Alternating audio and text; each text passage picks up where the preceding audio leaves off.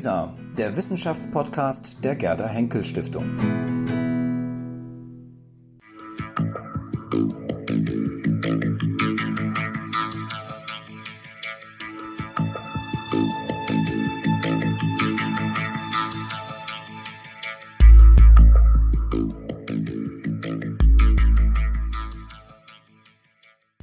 Ja, ich freue mich sehr, dass wir heute Herrn Professor Dr. Jens Jäger bei uns im Haus der Gerda Henkel Stiftung mhm. zu Besuch haben. Sie sind aus Köln gerade gekommen und ja. haben Material mitgebracht. Ja, so ein bisschen was Anschauliches. Genau, darüber werden wir nämlich gleich mhm. sprechen. Ähm, Sie haben gerade ein Projekt laufen, das von der Gerda Henkel Stiftung mit gefördert wird. Da geht es um Farbfotografie in Kolonien, in deutschen Kolonien. Genau, vor 1914, ja. Vor 1914, genau. Und ähm, das Material, das Sie dabei haben, ist schon direkt sozusagen der, der, Gegenstand, um den es, glaube ich, im Wesentlichen geht. Ja, unter anderem, genau. Also das sind so die Ergebnisse dieser fotografischen Reisen. Ja. Und ähm, dazu gibt es eben auch noch Quellen aus dem Bundesarchiv, aber eben auch Nachlass mhm. von eben dem einen Fotografen, mit dem ich mich intensiver beschäftige. Und über den sprechen wir jetzt erstmal. Genau. Ähm, er hieß Robert Lohmeier und mhm. ähm, das Spannende ist, glaube ich, dass sozusagen die, die Fundgeschichte, die jetzt Sie selbst mhm. sozusagen erfahren haben, eine besondere ist. Ähm, wie genau ist es vonstatten gegangen? Wie sind Sie auf diesen ganzen Quellenfundus gestoßen? Mhm. Also im Zusammenhang mit meiner Beschäftigung mit deutscher Kolonialgeschichte und Kolonialgeschichte insgesamt, aber auch Fotografiegeschichte sind mir diese Farbfotos schon häufiger begegnet, mhm. also vor Jahren schon. Und, so Postkarten ähm, wahrscheinlich oder sowas? Nee, oder? nicht nur Postkarten, sondern ähm, viele dieser Bilder, die wir hier vorliegen haben, gibt es auch im Internet. Mhm. Also die, damit werden teilweise Wikipedia-Artikel bebildert. Mhm. Ähm, und ähm, so äh, kannte ich dann auch den Namen von dem Fotografen. Wobei in den Büchern, die hier liegen, ähm, die nicht zugeordnet sind, sondern da wird nur pauschal gesagt, das sind diese drei Fotografen. Darunter ist eben auch Robert Lohmeier. Mhm äh, die diese Bilder aufgenommen haben. Und ähm, die Bilder fand ich sehr faszinierend, A, weil es halt Farbfotografie ist, was vor dem Ersten Weltkrieg sehr, sehr selten ist. Und B, eben diese, die, die Motive, dass sie aus den deutschen Kolonien stammen. Mhm. Und da habe ich mich natürlich gefragt, warum werden Farbfotografien in den Kolonien aufgenommen? Die erste Idee ist natürlich klar, das ist Kolonialpropaganda, das ist bestimmt vom äh, Kolonialamt äh, äh, initiiert. Ähm, und äh, das waren eben alles Vermutungen. Und irgendwann dachte ich, jetzt muss ich da mal richtig ran. Mhm. Und äh, habe dann angefangen, erstmal die Biografie von dem Lohmeier äh, rauszufinden, was nicht so einfach war. Und dann bin ich auf die Idee gekommen, naja, schaust du mal, ob es da Nachfahren gibt. Mhm. Ob eventuell da äh, noch Material ist. Und äh, nach einiger Recherche gab es dann tatsächlich einen Treffer und äh, der Enkel lebt noch. Mhm. Äh, und äh, ich habe mit dem Kontakt aufgenommen und dann äh, hat er angefangen, mir Sachen zu erzählen, teilweise was zu schicken und äh, sagte dann aber, ja, aber bei mir liegt noch was rum. Mhm, mhm. so. unter anderem ein Schiffstagebuch oder was er als Schiffstagebuch bezeichnete. Ja, und dann war klar, da muss ich mal hin. Ja. Und äh, das habe ich dann eben auch gemacht. Das heißt, das ist alles Material, was bisher von der Forschung noch nicht berücksichtigt werden konnte. Mhm. Also vor allen Dingen die, die, die, handschriftlichen und hier dieses, es gibt ein Typoskript von der Autobiografie, das war der Forschung völlig unbekannt. Die Bücher, die hier liegen, die sind der Forschung schon länger bekannt. Mhm. Also weil das, das sind, äh, kommen wir ja vielleicht noch drauf, das eine ist ein überaus opulentes ja, Werk. Vielleicht können wir das mal ganz kurz äh, mal, genau, das, mal zuklappen, nochmal ja, zeigen, das ist ja auch schwer. Ne? ja, ja, in, können Sie es mal ganz kurz ja, halten? Und in zwei Bänden. Boah, ja. Ne, so, äh, und Lieferungen ähm, herausgegeben. Die erste Lieferung erschien 1909 mhm. und 1910 waren, waren dann die beiden Bände vollständig. Ja. ja. Sehr teuer gemacht, war auch damals extrem teuer. Was kostete so ein Band? Ähm, die, Gold hier? Ja, ja, mit Goldschnitt. Die mhm. beiden Bände zusammen haben äh, 220 Mark gekostet. Wie viel ist das etwa? Na, da muss man schon, ja, das konnten, konnte sich nur die Oberschicht leisten. Mhm. Ähm, also das Wer verdiente so viel? Also wie kann man, kann man das in Relation das, setzen? Ja, in Relation könnte man sagen, wenn man Offizier war, so ab Oberleutnant, konnte man sich das eventuell leisten, wobei das für die viel zu teuer war. Mhm. Es ging also eher äh, um Leute, die tatsächlich wohlhabend waren. Ja. Okay, und ähm, wenn man so ein Buch dann produziert, was eben auch so aufwendig ja. und auch so teuer ist, ähm, äh, wollte man genau die Leute erreichen? Also ging es vor allem darum, ähm, mhm. die Wohlhabenden äh, für das Kolonialprojekt insgesamt nochmal ja. äh, zu begeistern oder was war so der, die Absicht? Also die, die Absicht war in jedem Fall die Elite nochmal äh, zu begeistern für die Kolonien. Mhm. Äh, auch bis ganz nach oben. Also auch der Kaiser ist mit diesem Projekt vertraut gemacht worden und hat auch brav äh, ein Doppelband gekauft oder bekommen, mhm. wie auch immer. Und äh, das sollte auf jeden Fall einen sehr positiven Effekt haben auf die Kolonialbemühungen. Dazu muss man den historischen Hintergrund ja. noch ein bisschen kennen. Es ist, äh, also das Projekt ist 1907 angeleiert worden. Mhm. Also die Reisen in die Kolonien fanden zwischen 1907 und 1909 statt. Und äh, es ist äh, von 1904 bis 1907 war der Herero-Nama-Krieg mhm. in äh, Südwestafrika, dem heutigen Namibia, mhm. die blutigste koloniale Auseinandersetzung, die das Deutsche Reich ähm, äh, ausgekämpft hat. Mhm. Äh, dann gab es 1905 bis 1908 in Ostafrika die Maji-Maji-Erhebung, mhm. auch ein sehr blutiger Kolonialkrieg.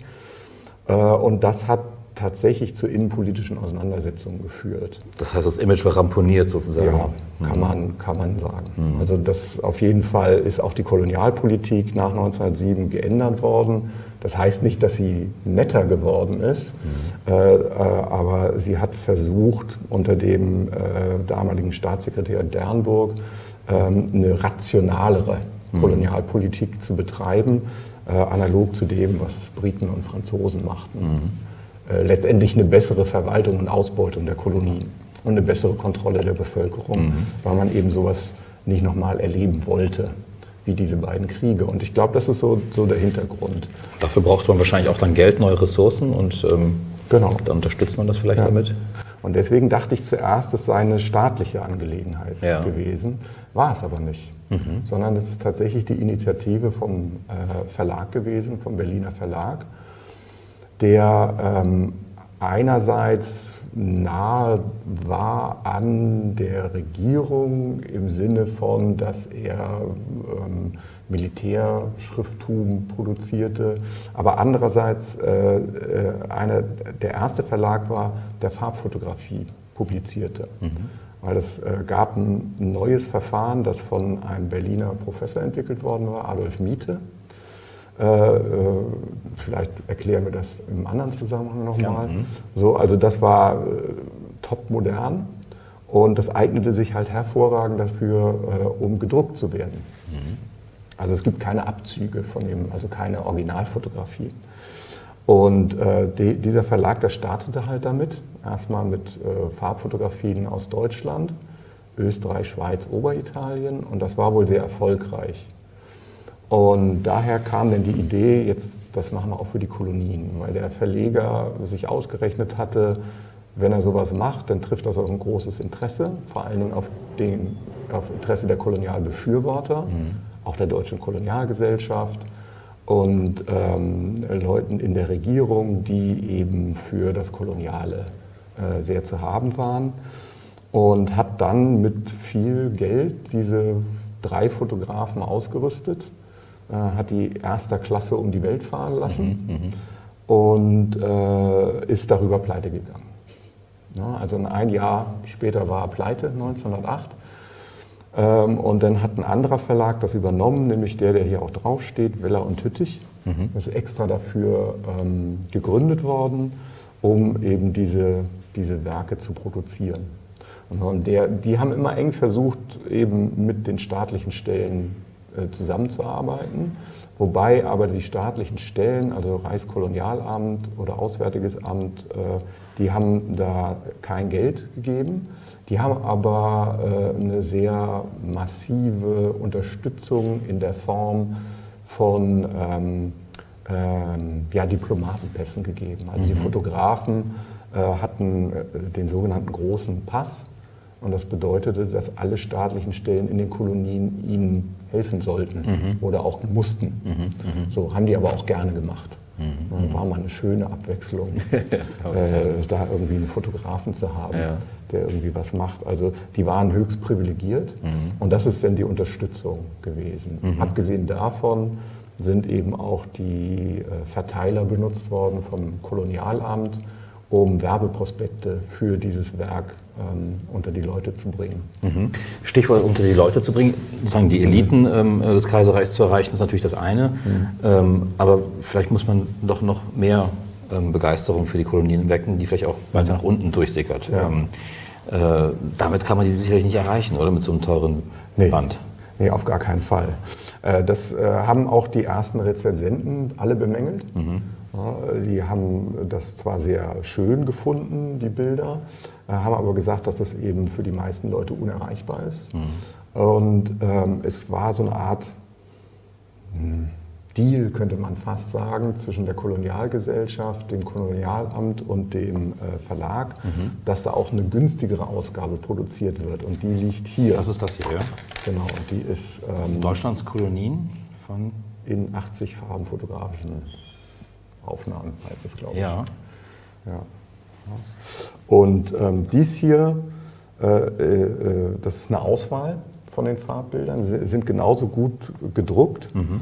Ähm, und äh, die, das kostete dann nur 3,50 Mark oder 3 okay. Mark. Okay. Mhm. Und das ähm, hat sich auch verkauft? Ja, wobei ne, 3,50 Mark ist immer noch ziemlich teuer. Ja. Also die übergroße Mehrheit kann sich das natürlich nicht leisten. Aha. Aber die Gruppen, äh, die man im Blick hat, nämlich das Bürgertum, ja. Kleinbürgertum, äh, das konnte das schon kaufen. Und äh, wo das besonders verbreitet worden ist, ist in Schulen. Ah, ja. Schulbüchereien haben das sehr häufig angeschafft. Ja. Ähm, und äh, dadurch war es natürlich ganz vielen zugänglich. Mhm. Und ähm, das äh, hat sich äh, dann eben auch entsprechend verkauft. Also davon gibt es drei Auflagen von insgesamt 60.000 Stück. Ah, ja. okay. Und das ist schon für so ein Buch, äh, das ist ein Bestseller, kann ja. man sagen. Kann man das denn irgendwie sozusagen nachträglich noch ermessen, ob das tatsächlich dann auch einen Einfluss hatte? Das ist immer schwierig. Mhm. Ähm, ein Indiz ist mal, äh, dass es überhaupt mehrere Auflagen gibt. Mhm. Das heißt, das ist beim Publikum angekommen mhm. oder bei den Käufern, hat also seinen, seinen Zweck erfüllt. Äh, und zum Zweiten kann man sich natürlich zeitgenössische Rezensionen anschauen. Ja. Und die sind eigentlich alle zwischen begeistert, sehr begeistert mhm. und ja, noch begeisterter, um es mal so auszudrücken. Ja. Also die finden das alle ganz toll. Was haben die denn darin gesehen, die Rezensenten? Also was ist sozusagen, was transportieren diese Bücher und ähm, äh, was ist bei den Leuten angekommen? Also der Anspruch ist, ähm, durch, gerade durch die Farbfotografie ein lebendiges, authentisches, echtes Bild der Kolonien vermittelt zu bekommen. Mhm. Ähm, und das glauben die Leute auch. So, ne? Also das ist, die, das ist so eine Begeisterung für das ganz neue Medium auch. Also Foto lügt nicht sozusagen, ja? Ja, Foto lügt sowieso nicht und ein Farbfoto erst recht nicht. ähm, und ich glaube, dass deswegen ist den einzelnen Bildern auch kein Bildautor zugeordnet. Die Bilder sollen ja für sich sprechen. Mhm. Sie sollen nicht die Auffassung von einem der drei Fotografen wiedergeben, sondern praktisch die Kolonien zeigen sich selbst. Ja und dann noch in Farbe. Also es ist ein ganz neues Seherlebnis. Mhm. Das ist, glaube ich, sehr schwierig nachzuvollziehen heute. Ja. Na, das, äh, eben, weil das ja der Wechsel ist von Schwarz-Weiß zu Farbfotografie. Mhm. Äh, und das ist, hat was äh, zeitgenössisch was sehr äh, Faszinierendes, hat es auch immer noch, wenn man die Sachen das erste Mal sieht. Mhm. Und ich glaube schon, dass diese Form der Vermittlung von der Kolonien äh, gewirkt hat. Mhm. Äh, Im Sinne, dass es einen, einen, positiven Effekt hatte auf diejenigen, die das angeschaut haben. Mhm. Ähm, dass das äh, eben die, die Ästhetik wirkt. Wenn man, wenn man so sagt. Gar nicht so, dass das so reflektiert ist, ja. sondern es produziert, glaube ich, insgesamt oder hat über die Jahre bei denjenigen, die es gesehen haben, äh, schlicht ein, eine positive Assoziation mhm. hergestellt. Zur Ästhetik kommen wir gleich nochmal, aber mhm. vorneweg vielleicht nochmal, was sind die, ähm, die klassischen äh, Sujet, äh, Sujets, die sozusagen mhm. transportiert werden über die Bilder? Also was, ähm, was sollen sie vermitteln? Sollen sie vermitteln, dass in den Kolonien alles äh, äh, sozusagen ein gehegter Garten sozusagen mhm. da entsteht oder mhm. dass ähm, dass den Menschen Zivilisation, den Wilden, den vermeintlich Wilden sozusagen Zivilisation beigebracht wird, dass ähm, dort für Ordnung gesorgt wird, dass aber auch ähm, vielleicht aber auch alles ein Paradies ist oder sehr schön ist, dass man Leute vielleicht auch dahin locken kann und sagen kann, Mensch, wollt ihr nicht auch dahin? Und so. Also es sind ja Siedlerkolonien teilweise gewesen. Ähm, was sind so die Hauptnarrative, die darüber vermittelt werden? Ich meine, jedes von den eben genannten Ist dabei. ist, ist dabei. Äh, wobei, wenn man sich jetzt die Motive mal anschaut, es sind vornehmlich äh, Landschaften und es sind äh, Motive, die ähm, kolonialen Einfluss zeigen. Also Infrastruktur ist häufig sichtbar, Bahnanlagen, Straßen, äh, Hafenanlagen, äh, Krankenhäuser, Gebäude, die die, äh, die die Kolonialmacht errichtet hat. Also das, ist sehr, das ist sehr häufig. Ähm, äh, dazu kommen dann noch wenige ähm, Porträts oder Abbildungen von Einheimischen. Äh, Und zwar in dem, in, in, in dem sogenannten ethnografischen Modus. Also das ist damals so üblich. Also man zeigt ähm, damit einen gewissen wissenschaftlichen Anspruch und äh, vermittelt so die Bevölkerung in den Kolonien als eindeutig zuzuordnen zu bestimmten Ethnien, ethnischen Gruppen. Und genauso werden die dann auch benannt. Das ist ein Herero, das ist ein, äh, das ist äh, ein Nama und so weiter und so fort. Also das wird dann, steht dann da drunter. Ähm, aber das, ist, das sind wenige. Ähm, das liegt, äh, ist, hat aber auch einen technischen Grund. Denn die Herstellung der Drei-Farben-Fotografie bedingte, dass man hintereinander drei Aufnahmen machen musste mit jeweils einem Farbfilter. Und erst hinterher sind die dann zusammen kopiert worden und dann gibt es diesen farblichen Eindruck. Ach so. Mhm. So, und, äh, und die lichtempfindliche Schicht war auch weniger empfindlich als bei der Schwarz-Weiß-Fotografie. Das heißt, da musste jeder so drei, vier Sekunden still sein. Verstehen. Mhm. So, also es war unbedingt notwendig, dass die Leute vor der Kamera kooperieren. Ein paar Bilder gibt es ja tatsächlich von, ähm, ähm, ja, man sieht ähm, einheimische Familien äh, vor ihrem Pontok beispielsweise in Südwestafrika äh, stehen. Ähm, das heißt, wenn ich das richtig verstehe, transportiert man so beispielsweise mit Infrastruktur zum einen, dass man eben technisch sehr versiert ist, dass man modern ist ähm, und auf der anderen Seite eben auch, dass man sozusagen als äh, ja, ähm, Zivilisation in die Wildnis sozusagen bringt. Ja, wobei die Zivilisation kommt eigentlich nur den Europäern ernsthaft zugute. Ähm, das ist aber auch im zeitgenössischen Horizont normal und richtig. Ähm, die, die, die Darstellung der einheimischen Bevölkerung folgt, glaube ich, der Idee, äh, sie äh, eben einzuordnen und eben dadurch auch kontrollierbar erscheinen zu lassen. Und es ist auch gegenüber dem Land und der Infrastruktur spielen die Porträts oder die Bilder von Einheimischen eine, eine sehr untergeordnete Rolle. Und dahinter steckt, glaube ich, immer noch der Gedanke, dass die Länder, die man da kolonisiert, ja eigentlich freies Land sind, das man sich nehmen kann. Das ist halt so diese sehr europäische Sichtweise. Äh, Und dass man eben dieses Land gestalten kann. Und da wohnen zwar Menschen, so, aber die sind nützlich, aber äh, ansonsten, also eher eine Ressource. Der Eindruck entsteht tatsächlich, wenn man sich einige der Bilder anschaut, dann sieht man gerade die Landschaftsaufnahmen, ist einfach wahnsinnig viel Raum. Genau. Ja, also das ist, äh, Da ist Raum, das äh, auf ein Volk wartet. Und ähm, ja, wir kennen ja diese, wo das dann später nochmal aufgekommen ist. Ja. Ähm, für die Bildästhetik nochmal, ähm, wenn man da mit Farben plötzlich ähm, äh, arbeitet, ähm, äh, wie verändert das sozusagen die Komplettkomposition eines Bildes, aber auch sozusagen die Aussage eines Bildes? Wir haben schon darüber gesprochen, dass es sozusagen eine äh, Realität nochmal sozusagen äh, inszeniert. Ähm, was kann man dazu noch sagen? Also einmal, ne, ich bleibe nochmal bei dem Realitätseffekt, Ja. der wird nochmal um ein Vielfaches gesteigert. Das sehen die Zeitgenossen auch so. Ähm, dann äh, die, äh, diejenigen, die sich damit beschäftigt haben in der Frühzeit, haben dann aber auch gesehen, dass man äh, die Bilder anders aufbauen mu- muss. Man muss eben Farbkontraste viel stärker berücksichtigen. Äh, es kommt äh, auf andere Lichtverhältnisse an als bei der Schwarz-Weiß-Fotografie äh, und kann auf die Art und Wei- Weise Bilder anders komponieren als bei Schwarz-Weiß. Interessant ist aber, und das ist der zweite Aspekt dieser ganzen Arbeit auch, dass in der Fotogeschichtsschreibung Farbfotografie ziemlich wenig beachtet ist. Äh, wenn es um Farbfotografie geht, vor 1914, wird meist über das sogenannte Autochrom-Verfahren gesprochen. Das ist eine französische Erfindung und damit werden Positive hergestellt. Also die Autochrom ist nicht druckbar. Ja, mhm. Damals. Mhm. So, heute gibt es natürlich Reproduktionen. Mhm. Und, äh, und, äh, aber insgesamt ist das relativ wenig beachtet. Und die Fototheorie ist in gewisser Weise farbenblind. Mhm. Äh, das, ist, das ist ein interessantes Phänomen.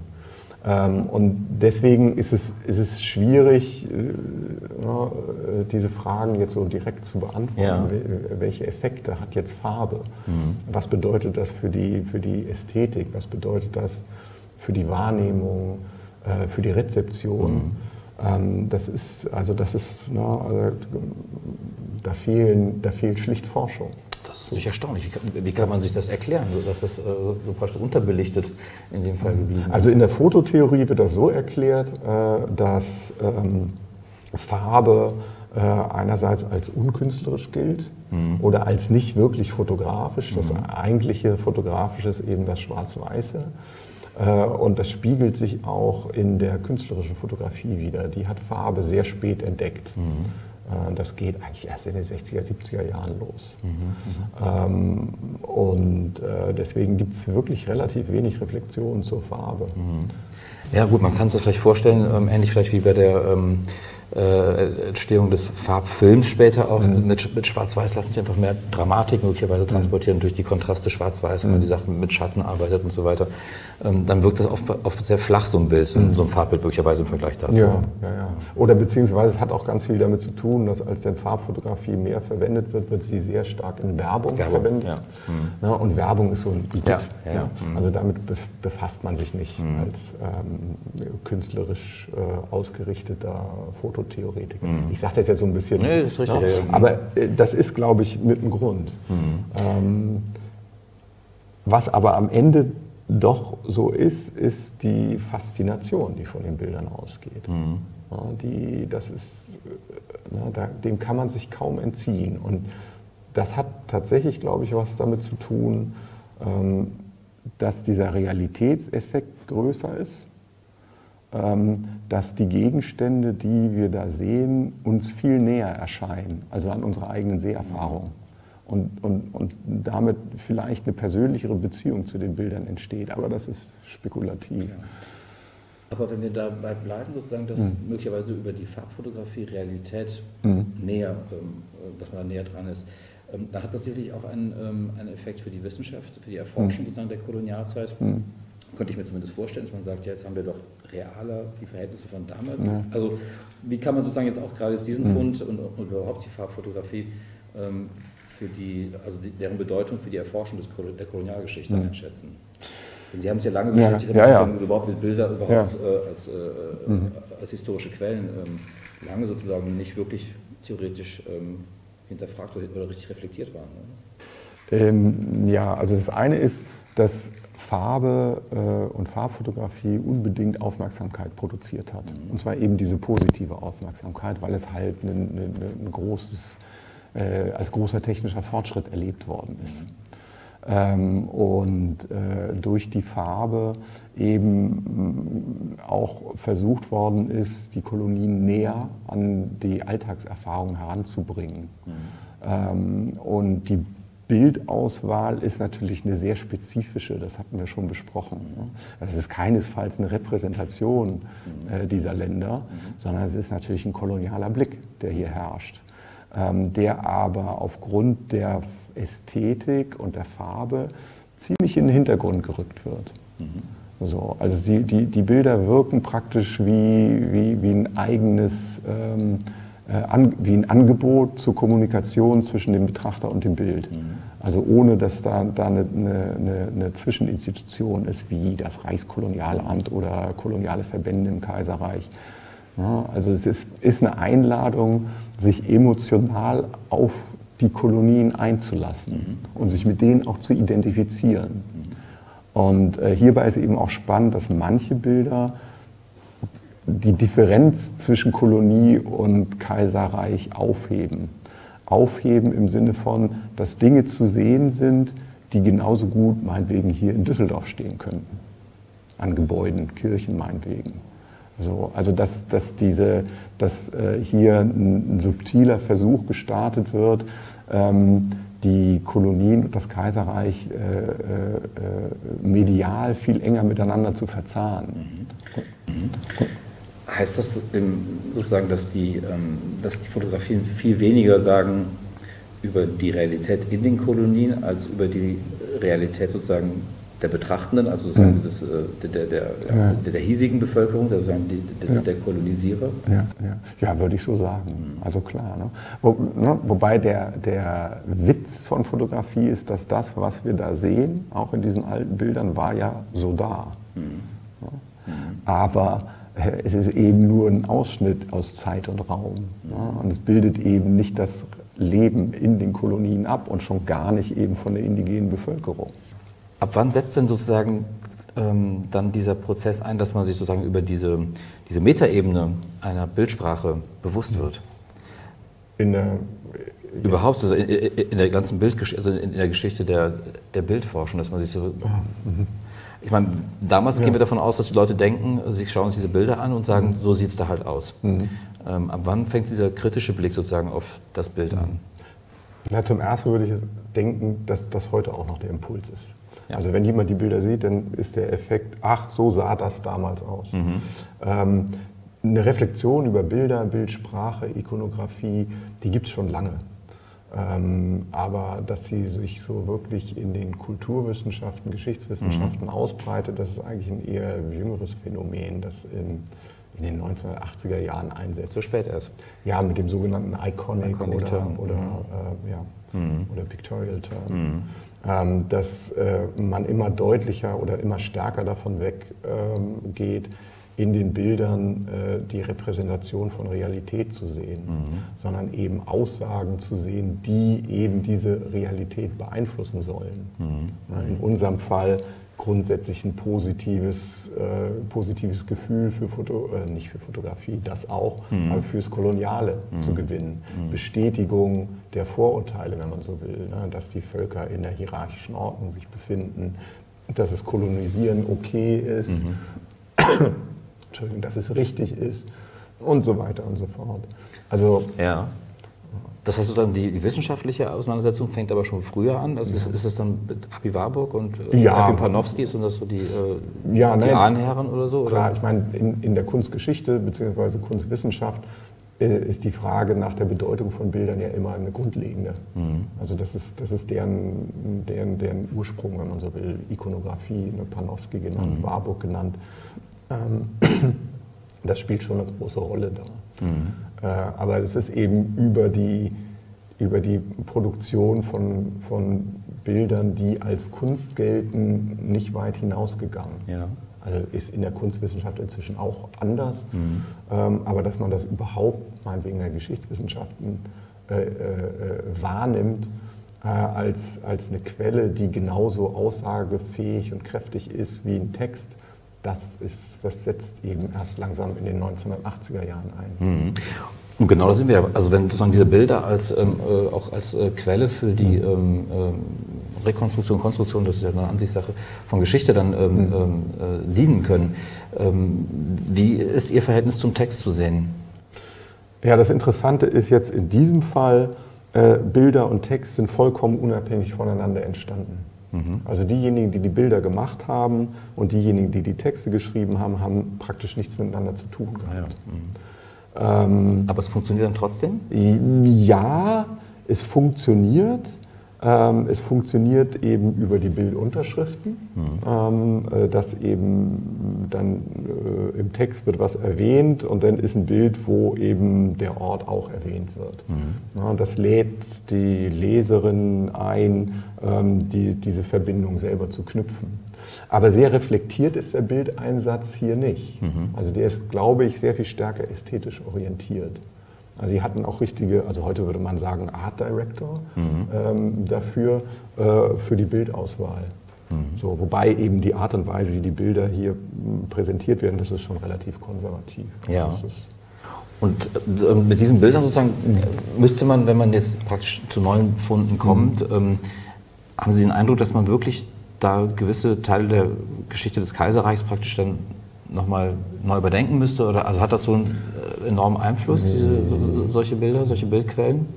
Na, sagen wir mal so, ist, ähm, äh, sie, sie, sind lange eben nicht beachtet worden, sind aber ein wichtiger Aspekt der damaligen Zeit oder mhm. auch äh, Wahrnehmungsweise, wie die Welt wahrgenommen wird. Äh, alles außerhalb des, des, unmittelbaren Bereiches ist auch im Kaiserreich medial vermittelt. Und eben nicht nur über Text, sondern eben sehr stark auch über Bilder. Mhm. Ähm, deswegen ist es auch notwendig, dass man sich mit den Bildern befasst. Äh, äh, und dass man sich überlegt, welche, welche, was, was, was zeigen die Bilder überhaupt, ähm, was ist zeitgenössisch aus den Bildern herauslesbar, was wollen Leute, die die Bilder verwenden, damit erreichen mhm. Ähm, und äh, welche Mittel setzen sie dafür ein. Denn es ist den Leuten damals ja sehr bewusst, dass sie die Bilder brauchen. Mhm. Äh, und die, und die Bilder werden eben auch gesehen. Das Problem ist nur, also gerade bei Fotografie, dass selten darüber reflektiert wird, zeitgenössisch. Mhm. Mhm. So, dass nicht gesagt wird, ich habe heute diese Bilder gesehen und das und das und das hat es okay. mit mir gemacht. Mhm. mhm. Okay. Ja, genau. Das heißt, Sie würden sagen, dass insgesamt Bilder eigentlich eher stiefmütterlich behandelt werden in der Geschichtsforschung? Ja, eher, eher noch. Das hat sich in den letzten 20 Jahren stark geändert. Gerhard Paul ist ja einer der, mhm. der großen Vertreter. Ähm, der hat da äh, einiges für gemacht. Äh, aber inzwischen äh, ist das in vielen Untersuchungen ein Aspekt, der berücksichtigt wird. Also welche, welche Bilder sind zu bestimmten Prozessen verfügbar, wie sind die eingesetzt worden, welche Rolle spielen die im politischen, kulturellen, sozialen mhm. Also das ist schon, da, da passiert sehr viel mehr. Und ähm, das zum einen präzisiert das sicherlich die Sichtweise, also man muss nicht die Geschichte des Kaiserreichs neu schreiben, mhm. ähm, aber es erlaubt andere Einblicke mhm. äh, und es vermittelt Erkenntnisse, die eben im Text nicht vermittelt werden. Mhm. Das ist der.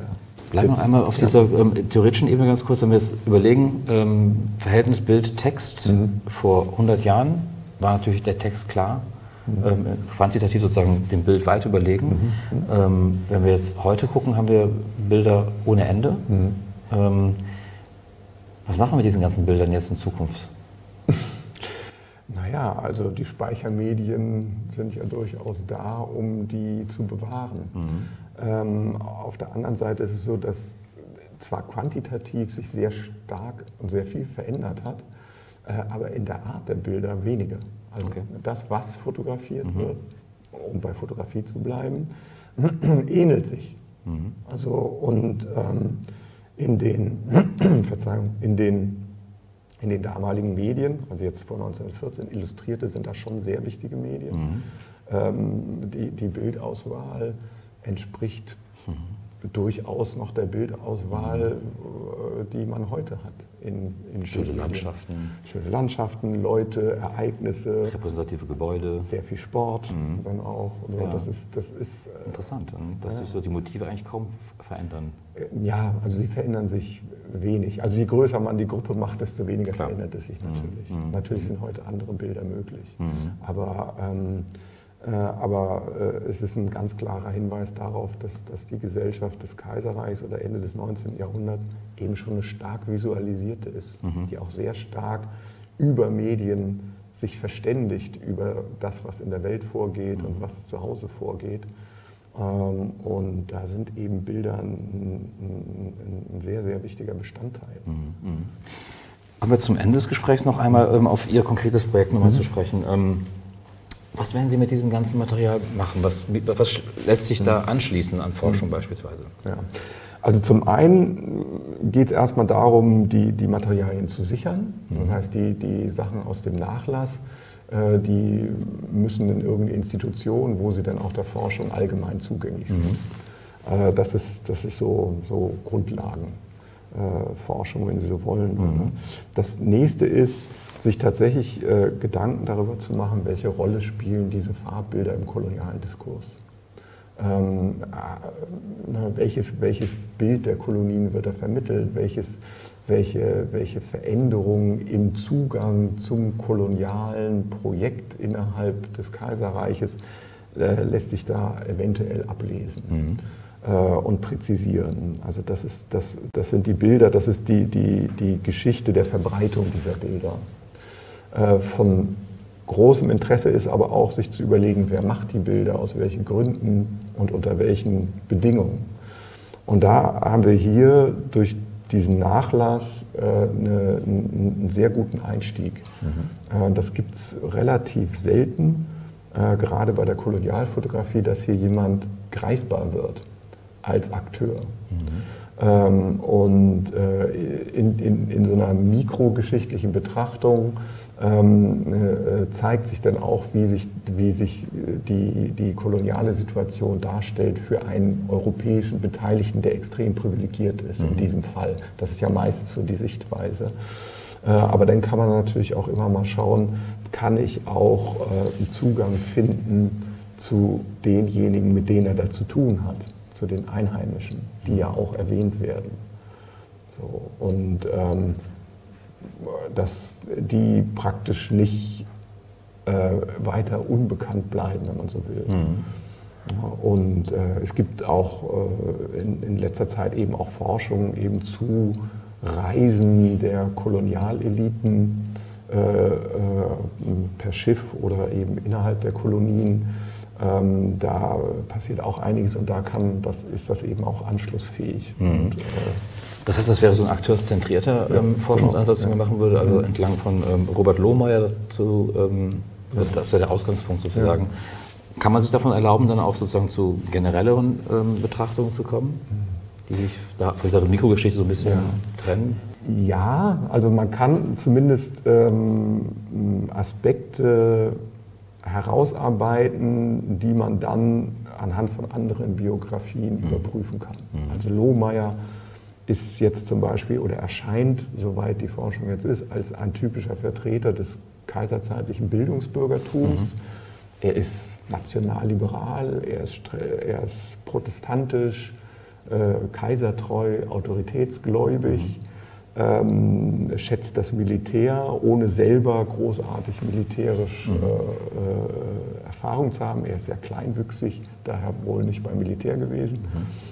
Und ähm, also der, der, der, ist so ein typischer Vertreter, aber eben auch mit, mit all seinen Facetten. Also es ist keine Karikatur mhm. äh, eines Bürgers, im, im, er kommt ja aus Berlin, eines, eines Berliner Bürgers äh, um 1900, sondern er ist eine sehr greifbare Gestalt. Und die Ambivalenzen sind natürlich auch spannend, mhm. so, also die sich, die sich da zeigen. Und ähm, verallgemeinerbar ist bei ihm sicherlich die, die Situation. Also wer im Auftrag von irgendeiner Firma in den Kolonien zu tun hat, wird sehr privilegiert, mhm. ist gut bezahlt, reist erster Klasse, äh, kriegt allen, alle möglichen, äh, allen, allen, nur erdenklichen Luxus, der in den Kolonien möglich ist. Mhm. mhm.